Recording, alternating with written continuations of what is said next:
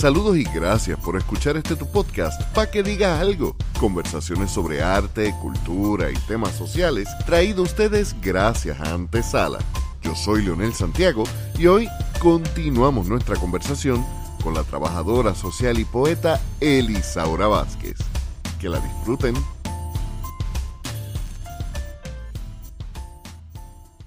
Pues eso pasa y pude ver patrones en la poesía donde formalmente utilizo Ah, y me pasó en el colegio de Mayagüez que había un panel de, de había gestores culturales, habían psiquiatras y psicólogos. Y yo pregunto, ¿verdad?, por el uso de, del arte. Y yo, pues, humildemente estoy allí entre las personas en el, en el anfiteatro y me dice muy prepotente el señor, ah, ahora todo va a ser terapia. Y yo le digo, no, vamos a empastillar la gente en este país. ¿Ven lo que hablamos de ser impulsiva? Pero, el, problema con eso es que fue la frase perfecta. Pues entonces estamos siendo creativos, estamos buscando alternativas porque estas cosas dentro de todo son ancestrales y nos hemos desvinculado de ellas porque existe la historia oral y los poetas desde cuándo existen y los cantores y la música. No, ahora hay que financiar la farmacéutica y va a resolverlo todo. Pero cuando yo utilizo formalmente ya digo, no, vamos a utilizar la poesía. A mí me invitan a, de la Oficina de Asuntos de la Mujer en Caguas para darle un taller de poesía a las mujeres. Pero uno, pues, este, estofona también y, y apasionado de, de, de lo que hace. ¿Qué hice? ¿Cómo yo trabajo la poesía con mujeres que han sido sobrevivientes de violencia doméstica. Esto es muy delicado. Pues lo enmarqué en el modelo generalista y noté que la creación estaba así, enmarcada en las etapas. Al final, era un grupo de 20 mujeres y créeme que las 20 mujeres escribieron su poema por primera vez sin ningún tipo de problema.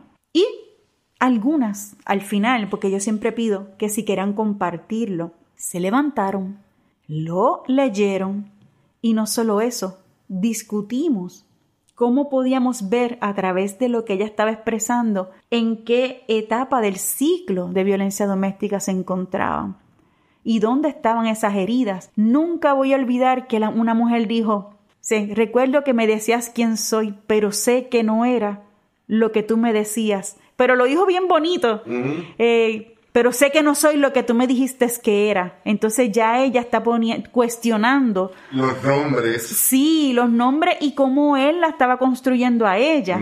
Y dice, sé que no soy lo que tú me dijiste que yo era, pero usa una frase, ahora mismo no la recuerdo. Y había otra mujer mayor que estaba allí, estamos hablando mayor ya, mayor de sus 60 años. Y entonces en el poema ella se, se describe paseando en el jardín con sus nietos y los olores y, y la paz y la tranquilidad y lo que entendemos es que ya ella se desprendió de ese, eh, proceso de violencia, ya ella dejó atrás y continuó para ser feliz, mientras que la otra estaba todavía siendo crítica con lo que ella percibía en su proceso de, de, esa relación de, de violencia. Y ahí mismo una podía comentarle a la otra y escucharse y, evaluar. Y fue hermoso y hubo un cierre. ¿Qué pasa? Que con esto, ¿verdad? Yo le, le explicaba a las personas que me invitaron, si ustedes quieren, ya vivían en, en el oeste, pero si ustedes quieren continuar con esto, las mujeres pueden tener sus noches de lectura, pueden producir una revista ellas mismas. Habían tantas cosas que hacer que iban a permitir que hubiese exaltación, que hubiese un producto, eh, algo visible de lo que había sido algo doloroso, con lo que ellas pudieran crecer, revisar, porque según ellas, a mí me ha pasado que yo escribo un poema ahí que puedo escribir lo que me muero. Pero ya después me lo estoy declamando con un trago en la mano y es un vacilón. porque, ya, ya me desensibilizo y me ayuda a desprenderme y sanar, que yo sé que hay otras técnicas que, ¿verdad? en las que se utiliza eso, enfrentarse al trauma. Pero no, no sale barato. Siempre que se habla de, de, poesía en terapia, recuerdo la, la práctica de la silla vacía. Eh, donde tú le escribes una carta a alguien que no está. Sí. Y muchas veces es eso, es el, el sacar quizás, porque hay gente que... te estoy viendo, lo bueno que estoy aquí es que te estoy mirando, Lionel, te estoy mirando. Eh, hay gente que no entiende muchas veces que el tú sacar cosas que, que no son es que, lindas. Lionel, con, la, con eso que acabas de decir, el tema, el tema es que la silla vacía no necesariamente aplica porque tú le estás escribiendo a una persona que está dentro de ti. Entonces vas a vaciar la silla dentro de ti con el poema. Esa es la expulsión de tu paraíso de esa persona. Y más allá, fíjate, aquellos que hemos pasado un proceso de Oye, te voy a decir ya que caramba. Este, aquellos que hemos pasado un proceso de vivir en una relación donde hay maltrato específicamente psicológico. yo, por eso fue que decía esa frase y como que se me fue montado experiencia personal. Sí, pasa mucho que la persona maltratante, una forma de maltrato psicológico es que te define sí. sin, que tú te des cuenta muchas veces, porque al principio puede hacerlo quizás de una forma que es agradable, pero cuando tú terminas y sales de ese ciclo, desligarte de esas definiciones, el tú, muchas veces la pareja termina siendo el espejo donde tú te ves. Recordé la frase con lo que me estás diciendo. No sé quién soy, pero sé que no soy lo que tú me dijiste que era. Ahí está, me la acabas de recordar cuando me lo estás diciendo. porque sí, porque hay cosas que yo no comparto, porque la, la primera vez que lo compartí, como que, y fue un proceso, yo, yo le llamaba de sacar el veneno. Porque cuando para tú sacar el veneno tienes que expulsarlo. Estoy de acuerdo contigo. Y pues muchas veces esa es catártico, es un, es un proceso fascinante desde el punto de vista de trabajo Ay, doloroso. Hermoso desde el punto de vista literario porque salen unas piezas impresionantísimas. Pero es un proceso Que, que requiere mucho. Ya que te dijiste ahorita un comentario, este es el poema para vaciar la barra. Ajá, hay varios. Hay varios. tú, lo, sabes porque lo has escuchado. todos tenemos uno, todos tenemos como que nuestras almas de... Tenemos los poemas que sabemos que van a arrancar eh, los aplausos sea como sea. Así que uno los tiene ahí, pero también uno tiene como que cuando estás alto y aburrido con el mundo. Sí, sí, sí. Eh, pero la poesía en el, en el mundo moderno, en el mundo presente, yo no me atrevo ya a definirlo como este tipo de poesía o, estos formatos. Yo lo, lo, defino en dos mundos. El mundo del texto y el mundo del poema declamado. En tu caso, eh, tú y yo nos conocemos de compartir en mil barras, de, de estar en open mics, y en Puerto Rico salvo el Poets Passage, que estamos celebrando que por fin abren de nuevo a los micrófonos abiertos. Esperamos que, que esto no, no, sea un problema y que se pueda volver a sostener. Sí. Pero en Puerto Rico no hay una, una, cultura grande de teatro, no hay una cultura grande de open mics, no hay una cultura grande de... La hemos ido haciendo nosotros y muchas veces lo sabes, ganándonos el público o declamando casi como si estuviéramos peleando con el público que no nos presta atención. Yo no voy a hacer la pregunta obligada de que, porque sé que tú disfrutas más el, más que el proceso creativo, eh, disfrutas más el estar con el público. Sí, me encanta. ¿Cuál es el reto de, de tú presentar algo que el público se supone que lo vea como entretenimiento o lo que está esperando es entretenimiento y tú lo que quieres es abrir los ojos? ¿Cuál ha sido el reto mayor? Este, una vez Especialmente que estamos hablando de... Nosotros la mayoría son en barra, donde la, el, es, que es, lo que me, es que es lo que me gusta, mira yo he estado en el Museo de Arte de Puerto Rico eh, declamando. Yo he estado en otros países también declamando. Yo he estado en la Carnegie, en grupos de, de poesía declamando y demás. Pero entonces yo le estoy declamando a los poetas, que son los que van a este tipo de lugar. Inicialmente fue bien chévere porque estaban las yo, las doñitas. En ese entonces yo tendría veintipico de años y estaban estas mujeres qué linda, porque era una mujer joven y ellas se alegraban de que llegara una mujer joven a incursionar, ¿verdad? En el grupo con algo nuevo. Sangre nueva. Seguro, y que traigo otras propuestas también.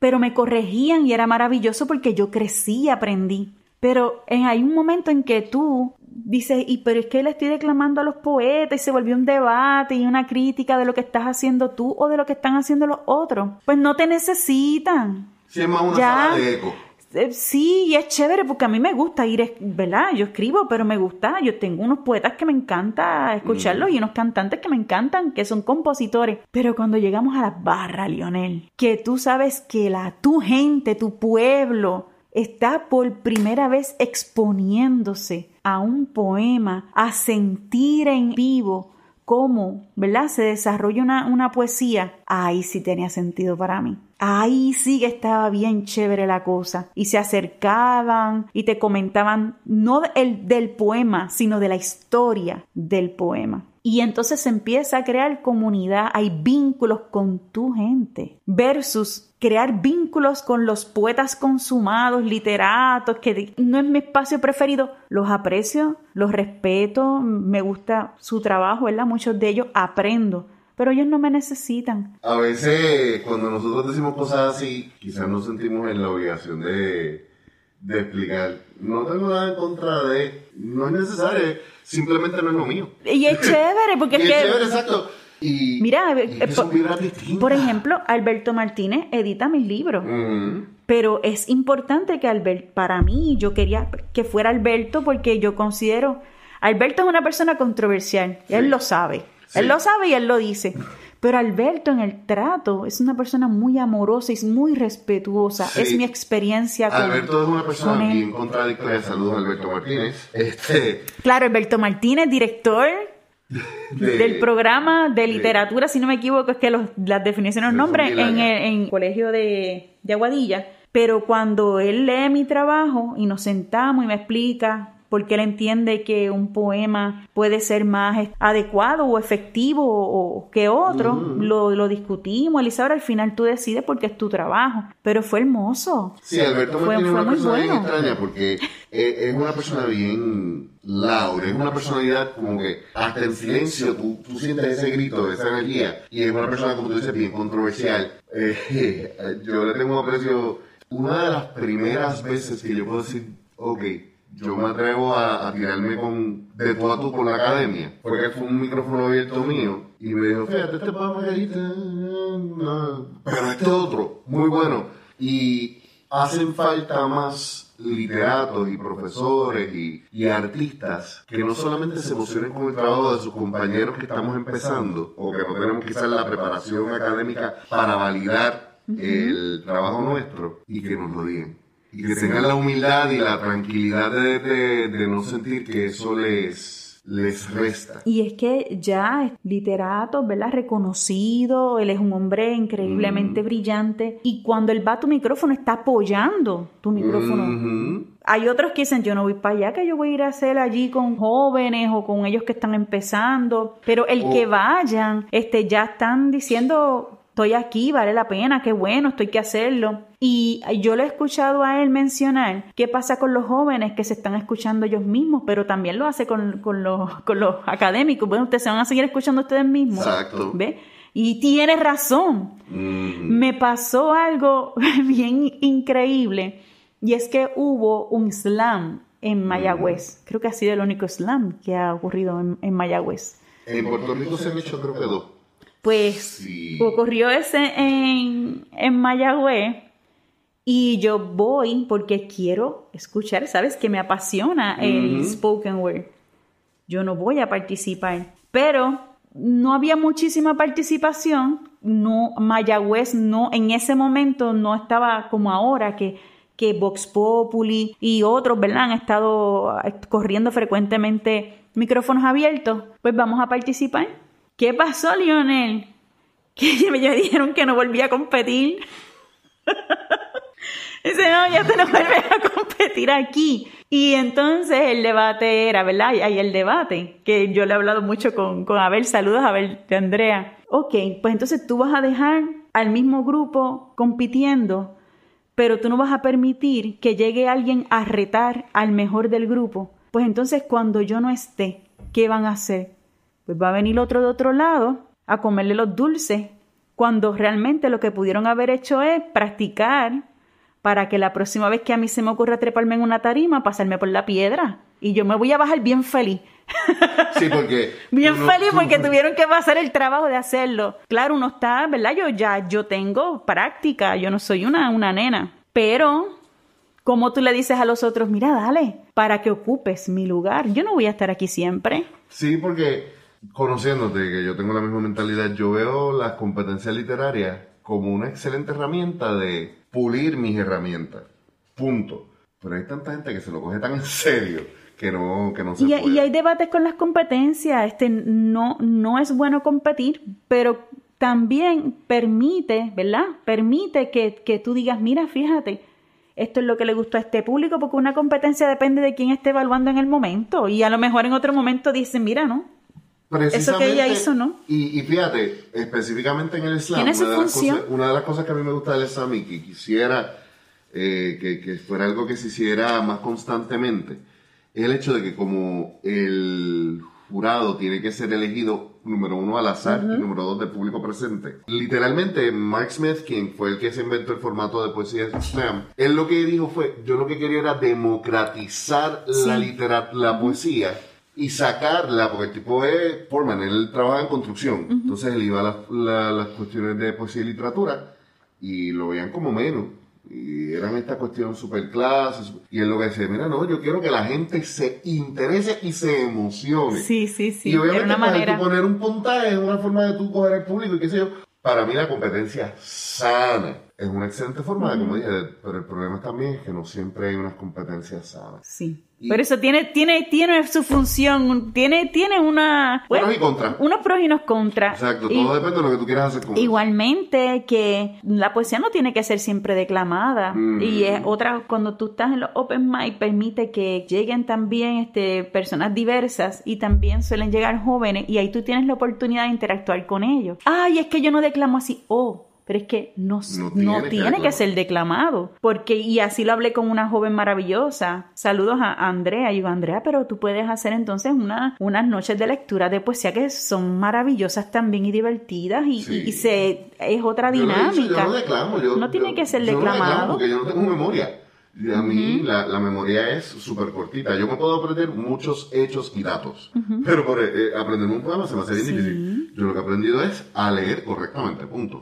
Y tiene su que forma te de queda ser. maravilloso. Gracias. Hablas de trabajar con el público, hablas de trabajar con tu población de, de trabajo social, pero también hay un elemento que, que no hemos discutido y que para ti, para mí son bien importantes, y el elemento de trabajar en colectivo. Sí. Poco después que nos conocimos empezaste un colectivo que ya llevan seis años. Bajo la Luna, que es un, como dije ahorita, para mí no es un show, es un evento, es, es una experiencia. Ustedes combinan poesía, música, todas son femeninas. Eh, nos está ahora acompañando Miguel Duprey con la percusión y tiene aires andinos, aires de flamenco, utilizamos muchos elementos de la bomba porque Iliana y yo tenemos formación Mm. también en, en la bomba, pero la bomba es más compleja porque requiere los barriles y, y demás, que Iliana está aquí, que es una de las principales exponentes aquí en canto, baile, en composición. Il- Iliana, ella, ella me baja la cabeza, pero es, es- es así. Así que esto comienza en el 2010 cuando yo hago la presentación de mi poemario Mi Amor Negro que fue hecho a mano, fue un trabajo artesanal. Y yo había conocido a Iliana y yo enamorada de la voz de Iliana, Iliana, tú puedes musicalizar, aquí comienza todo en el 2010, tú puedes musicalizar unos poemas y ella como comerse un guineo musicalizó varios poemas y nos fuimos a hacer varias presentaciones por la isla y aquello fue espectacular porque se vendieron los libros, se vendieron en esa gira en aquel entonces muy rápido y entonces ya después pues pasamos, ¿verdad? Este, no- nos encantaba estar en las plazas, que nos íbamos a la plaza con la guitarra, a cantar, a declamar, muy natural entre nosotras dos, somos amigas. Hablas de, de que el proceso originalmente fue que tú le diste unos poemas tuyos para que ella los musicalizara. Sí. Yo sé que ella, y no la vuelvo y digo, eh, está ahí sobreviviendo los efectos secundarios de la vacuna, pero vamos a molestar. tengo, que ser- tengo que pegarle el vellón solamente pues. Bendito, la debemos fotografiar para guardarla No, ya, ya eso sería abuso. para post pandemia. Eh, pero qué bueno que, que ella logró ya comenzar ese ciclo de vacunas y tocamos madera de que ese proceso se le pueda dar a toda la gente, ¿verdad? No hay que conste que, que estoy vacilando con ella, como dice, papá, portate bien, la estamos cuidando. La estamos cuidando, todo el mundo con mascarilla, estamos todos bien, yo no creo que se acostara, pero anyway, eh, ese proceso, originalmente era tú le dabas unos poemas y ella los musicalizaba. Sí, yo sé que ella también genialmente, una cosa genial. Oh, Yo sé sí. que ella también tiene sus canciones. Sí. ¿Bajo la luna funciona así o ustedes también funcionan creando en conjunto? creamos en conjunto, pero siempre pasándola bien, se me ocurre esto. Y en el mismo chiste, alguien atiende, ¿verdad? Añade una, una, una parte. Eh, veníamos por el camino también montando un par de cosas, pero es que se dan en el, en el juego, ¿verdad? En la, en la diversión o en ocasiones de manera muy seria. Mira, está pasando esto, vamos a crear una pieza para crear conciencia sobre X tema, ¿verdad? Y, y, y, nos ha pasado, nos ha pasado, ya tiene una canción que se llama Canción a la Tierra, que es una belleza, es una belleza. Y, y sí, hemos creado este, presentaciones con toda la intención de impactar sobre un tema particular. Y ha sido fácil porque no somos amigas, se añade Alexandra Muñiz, que hemos crecido ya después de tanto tiempo de las armonías de estas mujeres, Sí, son otra cosa. cosa.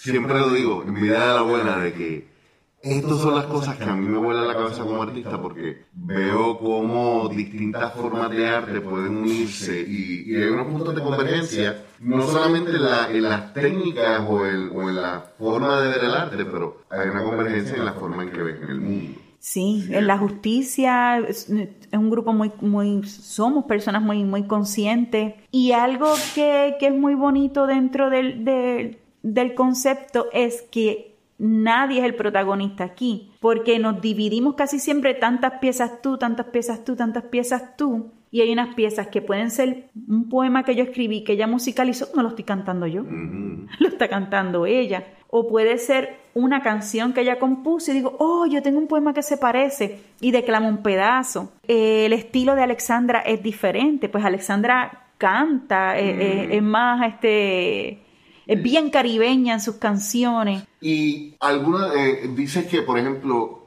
han, no solamente surgen de forma espontánea, sino que hay piezas que han trabajado para la idea de concientizar. Sí. ¿Tienes y- algún poema? y Ajá.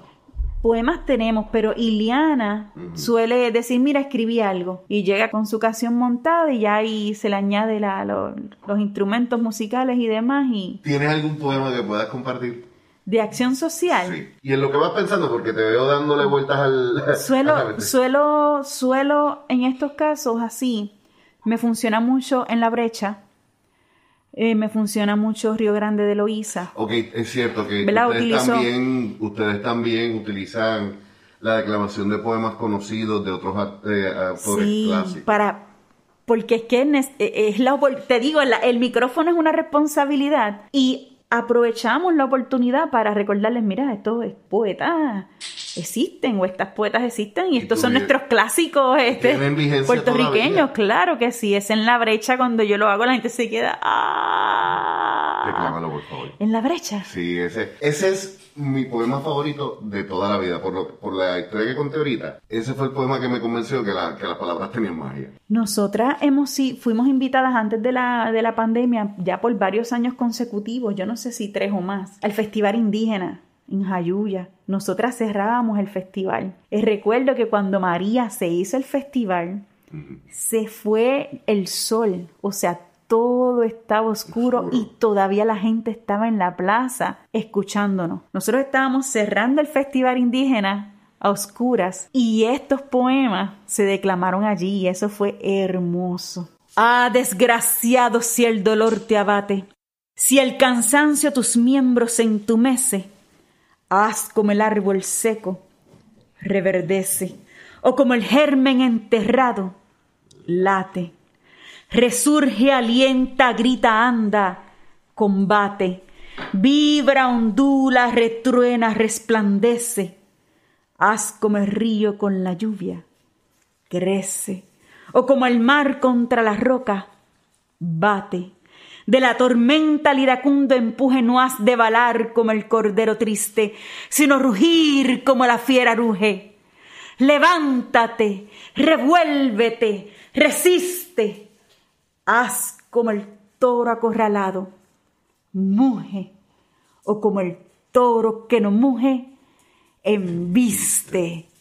Imagínate eso a oscuras, ahí pasando por María, y la gente ahí, no se querían ir, Lionel, no se querían ir, eso fue hermoso, porque nos tiramos todo el, repertorio, todo el repertorio patriótico, aquello fue espectacular. donde yo siempre he relajado de que si hubiera sido justo después de María o justo después del 25 de julio del 19, hubiéramos hecho la República en menos nada. Muchacho. Había un sentido de responsabilidad, orgullo y amor patrio a la vez que, pocas veces hemos visto. Y los mayores, tenías que ver los mayores, eh, eh, ellos, eh, bueno, casi así, este, con, con sus ojos este, aguados ahí en la tarima, porque necesitan, necesitan que sientan con ellos y recordar juntos lo, lo, lo que es importante para ellos y es la casa de Blanca Canales.